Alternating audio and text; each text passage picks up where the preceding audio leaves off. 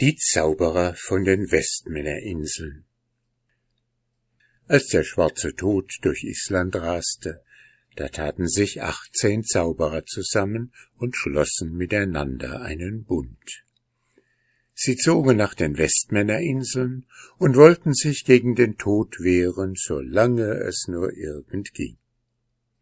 Als sie nach einer Zeit durch ihre Zauberweisheit sahen, dass die Krankheit auf dem Festland abgenommen hatte, da wollten sie gerne wissen, ob noch ein Mensch am Leben wäre.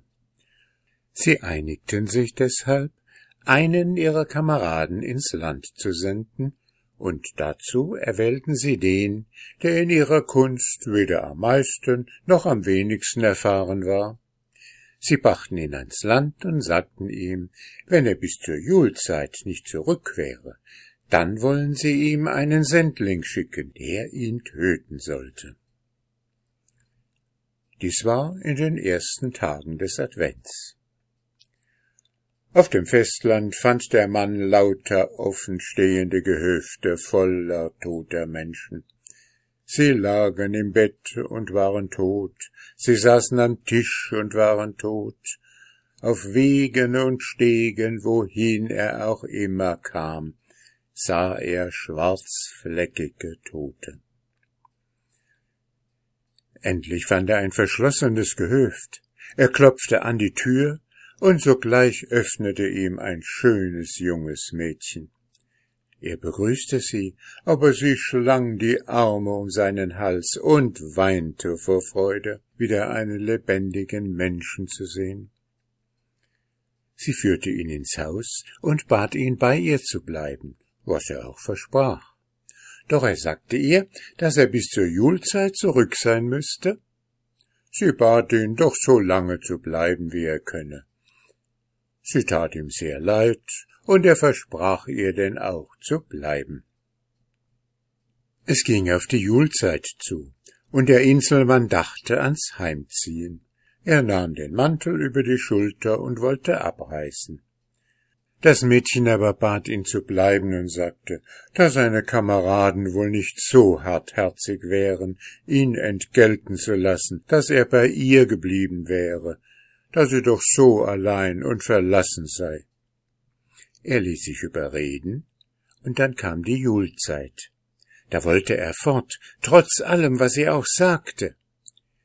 Sie sah, dass ihre Bitte nichts fruchteten und sagte, Glaubst du, dass du die Inseln heute noch erreichen kannst? Oder scheint es dir nicht ebenso gut hier bei mir zu sterben, als an irgendeinem Ort unterwegs?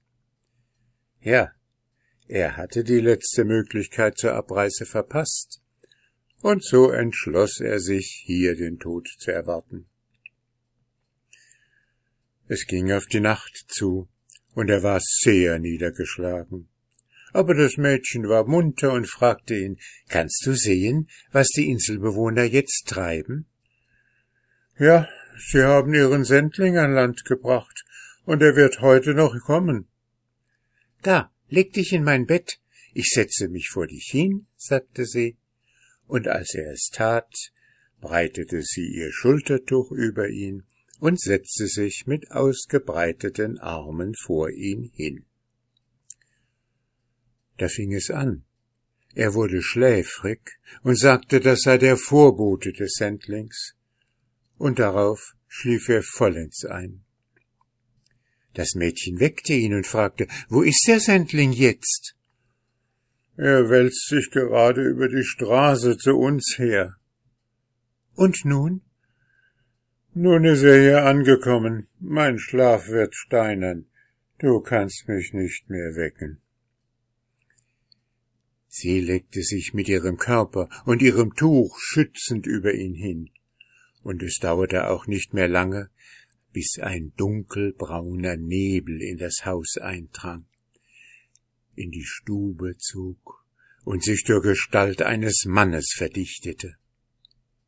Den sprach sie an. Was willst du hier? Ich muss einen Treulosen strafen. Steh auf, damit ich meinen Auftrag erfüllen kann. Dann musst du mir als Entgelt auch eine Gefälligkeit erweisen. Was soll ich tun? zeig mir doch, wie groß du werden kannst. Die Gestalt war damit einverstanden und wurde nun so groß, dass sie das ganze Haus erfüllte. Das Mädchen staunte voll Bewunderung und fragte dann, ja, und, und wie klein kannst du dich machen? Das kleinste ist wie eine Fliege, sagte die Gestalt. Sie verwandelte sich in eine Fliege und wollte nun unter der Hand des Mädchens in das Bett zu dem Mann hinfliegen. Aber sie flog in einen Röhrenknochen eines Schafs, den das Mädchen in der Hand hielt, und sie beeilte sich, sogleich einen Pfropfen in das Loch zu treiben. Dann steckte sie den Knochen mit der Fliege in ihre Tasche und weckte den Mann. Er erwachte und wunderte sich sehr, dass er noch am Leben war. Ich hab längst geahnt, dass auf der Insel keine so großen Zauberer sind, sagte sie, und dann verbrachten sie beide die Feiertage in größter Fröhlichkeit und herzlicher Liebe. Als das neue Jahr näher rückte, fing der Mann wieder an, wortkarg zu werden. Er sagte, dass sie nun auf der Insel im Begriff wären, einen neuen Sendling auszurüsten und ihm die höchste Zauberkraft zu verleihen. Am Neujahrstag wird er hier sein, und dann ist es nicht leicht, mich zu retten. Doch das Mädchen tröstete ihn und sprach ihm Mut zu. Am letzten Tag des Jahres, sagte er, nun ist der Sendling ans Land gekommen und schnell kommt er vorwärts, denn er hat gewaltige Zauberkraft. Da ging das Mädchen mit dem Mann zu einem Buschwald. Darin blieben sie stehen, sie riss ein paar Büsche aus, und da stießen sie auf einen flachen Stein. Das Mädchen hob ihn auf, und darunter zeigte sich eine Erdhöhle. Sie zündete eine Laterne an und so gingen sie die Stufen hinunter. Unten erlosch ihre Laterne, aber ein anderes Licht war da. Auf einem Stein stand eine Schädeldecke, in der Fett brannte, und auf dem Boden lag ein verwilderter alter Mann. Er hatte geschlafen. Nun erhob er sich und sagte, »Ah, es ist wohl etwas Neues geschehen, dass du herkommst, Pflegetochter?« Es ist lange her, dass ich dich gesehen habe. Was kann ich für dich tun? Das Mädchen erzählte ihm alles. Der Alte bat sie, den Röhrenknochen sehen zu dürfen. Und als er ihn in der Hand hatte, wurde er ein ganz anderer. Er drehte ihn nach allen Richtungen, streichelte ihn sanft von außen, dann rief das Mädchen, Hilf nun schnell, Pflegevater, denn jetzt beginnt er schläfrig zu werden, und das ist ein Zeichen, dass der Sendling bald hier sein wird. Da zog der Alte den Pfropfen aus dem Knochen, und die Fliege kam hervor.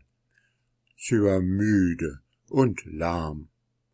Der Alte streichelte sie und sagte, Geh nun hinaus, nimm alle Sendlinge von den Inseln in Empfang und verschlinge sie. Da ertönte ein lauter Donnerschlag. Die Fliege fuhr heraus und wurde so groß, dass der obere Teil ihres Mauls bis in den Himmel reichte, während der untere Teil auf der Erde lag. Sie nahm alle Sendlinge von den Inseln in Empfang, und der Mann war gerettet. Der Mann und das Mädchen gingen nun von der Erdhöhle fort und lebten weiter auf ihrem Gehöft, sie wurden Mann und Frau, und ihre Kinder wuchsen heran. Und damit endet die Geschichte.